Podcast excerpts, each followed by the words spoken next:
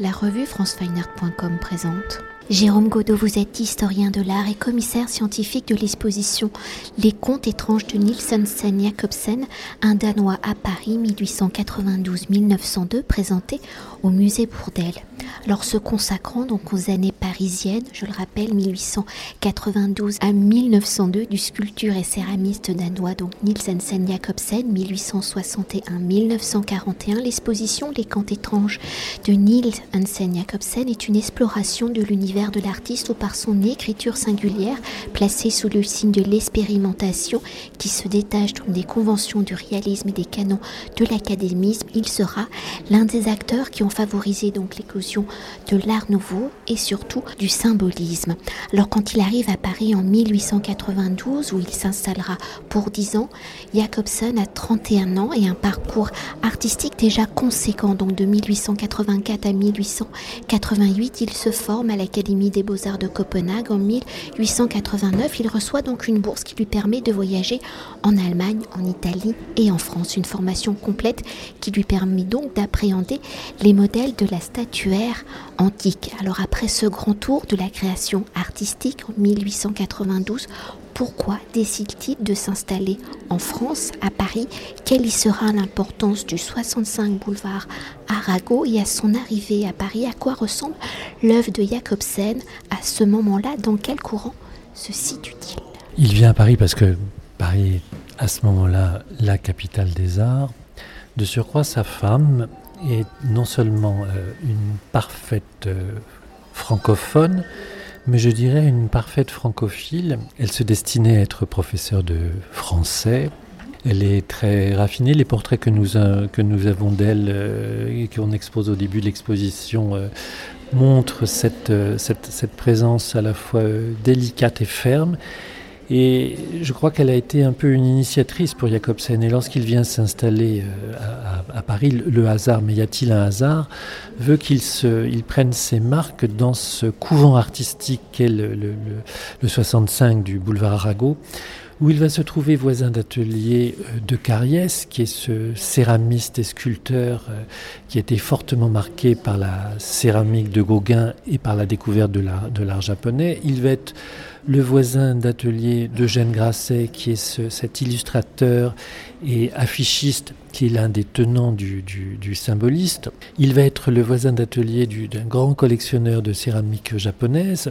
Il va être aussi le voisin d'atelier d'un des intimes de, de, Gauguin. Donc il baigne tout à coup dans un, dans un univers plastique qui va être un véritable un véritable ferment et j'en veux pour preuve sa, première œuvre La mort et la mer qui est inspirée des contes d'Andersen où il y a encore une tradition euh, classique puisque comme vous le disiez il est allé à l'école des beaux-arts, il y a le modèle de Thorvaldsen euh, qui est vraiment une sculpture néoclassique et en même temps il va être emmené vers ces recherches plastiques qui sont celles de la je veux dire de l'interrogation euh, plastique autour de ce que Baudelaire appelait dans la vie antérieure le secret douloureux qui me faisait languir.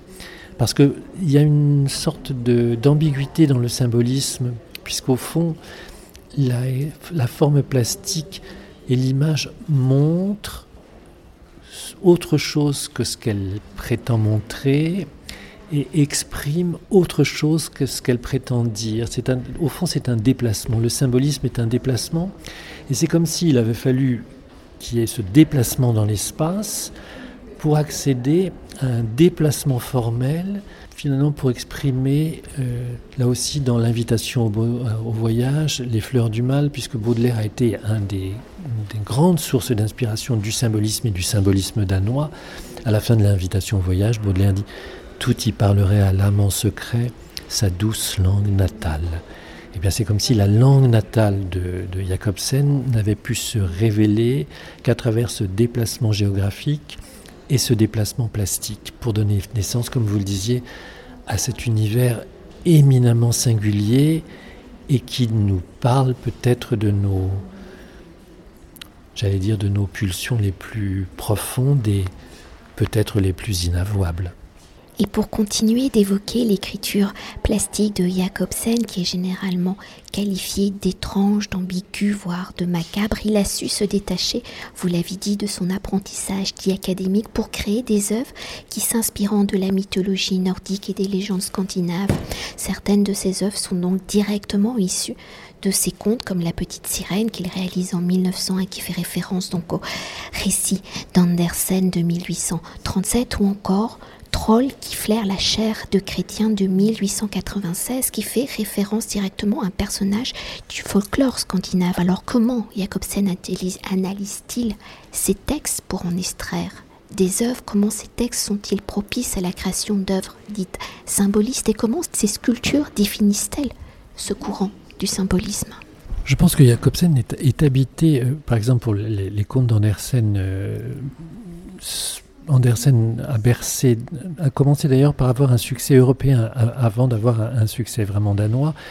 Il est en même temps, euh, et Andersen fait les textes d'Andersen, les contes en tout cas, font partie vraiment de la, de la psyché euh, danoise. Donc c'est quelque chose qu'il habite. Le conte de la petite sirène en même temps s'inscrit dans, dans, une tradition, je dirais, euh, à la fois euh, plastique et poétique très profonde parce que c'est une figure de, de Néréide, c'est une figure, les filles de la fille de la mer, c'est un, c'est un courant très ancien en fait. Ça commence avec la naissance de Vénus. Donc on retrouve quelque chose de, de fondamental sur lequel euh, Andersen, dans lequel Andersen s'inscrit, avec en même temps probablement le conte de la petite sirène il y a toute une réflexion sur la chair, je dirais. On est dans, les pays nordiques et dans des pays protestants, et cette, euh, cette sirène qui baigne dans des eaux euh, merveilleuses, ondoyeuses, ondoyantes, euh, cette queue de poisson, ce bonheur sensoriel et sensuel, c'est comme s'il fallait s'en abstraire, le traverser et mourir à son corps pour accéder à une dimension spirituelle. Donc c'est un conte très triste, la petite sirène, puisqu'elle finit par, perdre sa queue de poisson, marcher sur des, comme si elle marchait sur des couteaux tranchants, perdre sa voix pour gagner l'amour du prince qui en définitive ne l'épousera pas et se précipiter dans, dans la mer où elle sent son corps se dissoudre en écume, mais pour la première fois, ses yeux s'emplirent de larmes tout à coup. Elle a gagné une, une, âme immortelle. Donc on est dans cette, dans cette méditation sur le qu'est-ce que c'est que l'incarnation, qu'est-ce que c'est que le corps? Et le troll renvoie aussi à quelque chose de très archaïque, parce que c'est vrai que, il est vrai que cette, cette figure du, troll qui hante, qui flaire la chair de chrétien, qui hante les forêts et les rochers pour dévorer les femmes et les enfants, fait référence probablement à un stade à la fois au paganisme et un stade très archaïque de notre, de notre psychisme, de notre psyché. Euh, ça fait référence peut-être au aux pulsions euh, premières et dévoratrices euh, du nourrisson qui veut dévorer le sein maternel, on retrouve donc cette, euh, cette plongée dans la, je dirais, dans la, dans l'intériorité la plus profonde.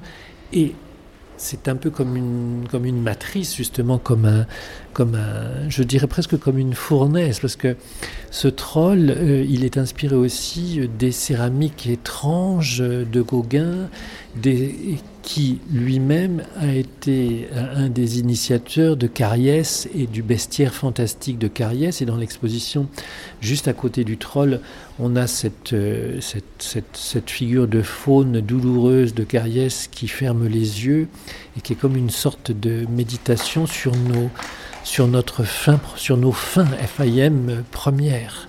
Et pour poursuivre, en s'installant à Paris, donc en 1892, Jacobsen va se retrouver, vous l'avez dit, au cœur des avant-gardes artistiques où les artistes y expérimentent de nouvelles matières. La céramique sera l'une de ces matières où le sculpteur peut alors maîtriser lui-même le modelage, l'émaillage, donc la couleur, et la cuisson. Alors comment Jacobsen va-t-il découvrir cette céramique comme matière sculpturale? Comment cette terre liée à l'art du feu va-t-elle permettre à Jacobsen de créer de nouvelle forme, de développer une nouvelle palette Et pourquoi et comment la céramique et plus particulièrement le grès deviennent-ils la matière de prédilection de Jacobsen, une matière qu'il va travailler donc comme un alchimie jusqu'à la fin de sa vie en 1941 alors là, vous me posez une colle parce qu'en fait, nous n'avons gardé aucune archive de Jacobsen, il a tout brûlé.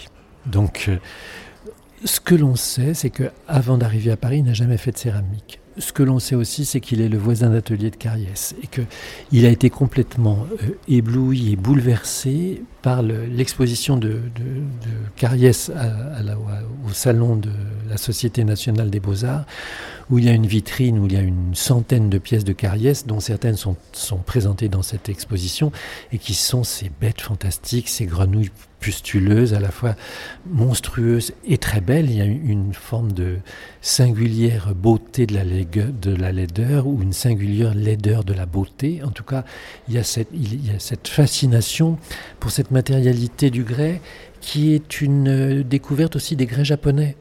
Et donc, euh, ce que l'on sait, on ne sait pas où Jacobsen pouvait cuire ses, premiers grès à Paris, puisque nous n'avons aucune indication. Il devait bien y avoir un four à, proximité. On ne sait pas comment il, il a élaboré petit à petit le secret de ses alliages et de ses mélanges. Tout ce que l'on sait, c'est que c'est vraiment une, une, expérimentation euh, organique. Et quand on voit ces formes, euh, qui sont censées être des vases, des pots, ça ressemble à tous, sauf à des vases ou à des pots. Les, les couleurs elles-mêmes dans ces rouges, ces coulées bleues, ces verts, ces, surépaisseurs de, de, matière et de couleurs qui font penser à la fois à des coquillages, à des organes sexuels, à des, à des éléments euh, de, la nature. Il y a une forme de, beauté très étrange et qui vraiment s'accorde parce que quand on les voit en correspondance avec ce pastel merveilleux d'Odilon Redon qui est mis juste en, contrepoint sur la naissance de Vénus, avec ses, rouges, ses bleus, des coquillages, on est vraiment dans une, je dirais, dans des formes qui finalement ne ressemblent à rien de connu. Et je crois que c'est cette, cette expérimentation pour l'artiste de la, de, du, du, processus, ce jeu avec le feu, ce double jeu. L'artiste est celui qui joue avec le feu. Et c'est très précisément ce que disait Gauguin en disant je recherche la, matérialité, euh, le caractère de chaque matériau, et dans la céramique, c'est l'art du feu, mais c'est aussi le feu dévorateur des, pulsions et le feu dévorateur, je dirais, de, de la sauvagerie première de l'artiste. Et je crois que c'est peut-être cette sauvagerie que Jacobsen, à son tour, a essayé d'explorer et peut-être d'apprivoiser. Et une dernière chose pour évoquer l'exposition dans sa globalité, si elle est la première exposition en France consacrée à Jacobsen, elle replace également l'œuvre de l'artiste dans son temps où vous y confrontez donc des œuvres d'artistes contemporains. Alors même si vous avez déjà dit quelques noms, quels sont ces artistes et au regard des productions présentées, comment l'œuvre de Jacobsen y apparaît-elle? Je crois que l'œuvre de Jacobsen prend d'autant plus son ampleur et sa singularité qu'elle est confrontée à des artistes qui ont exploré euh, un peu les mêmes voies, mais sur le mode qui leur est propre. Donc c'est vrai que les, lithographies et les, les pastels d'Odilon Redon les aquarelles de Gustave Moreau, l'extraordinaire euh, aquarelle et gouache d'Eugène Grasset, euh, Trois femmes et trois loups, le tableau de Rançon sur la sorcière, la photographie de Brassailles sur le strige, qui est la gargouille de Notre-Dame, qui fait tellement penser à la figure du troll, les tableaux de Georges Defeur, les sculptures de Bourdelle autour du jour et de la nuit qui, font écho à cette ombre dévoratrice et terrifiante de Jacobsen qui fait écho lui-même au conte d'Andersen.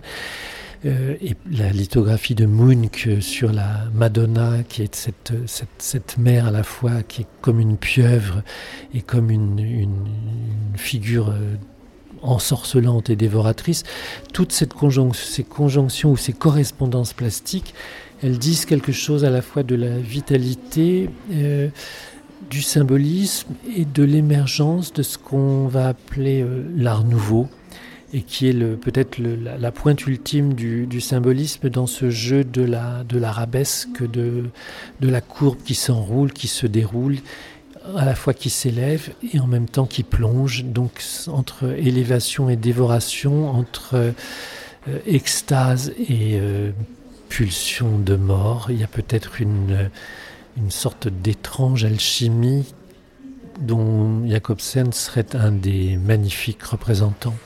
Merci beaucoup. Mais c'est moi qui vous remercie. Cet entretien a été réalisé par franceweiner.com.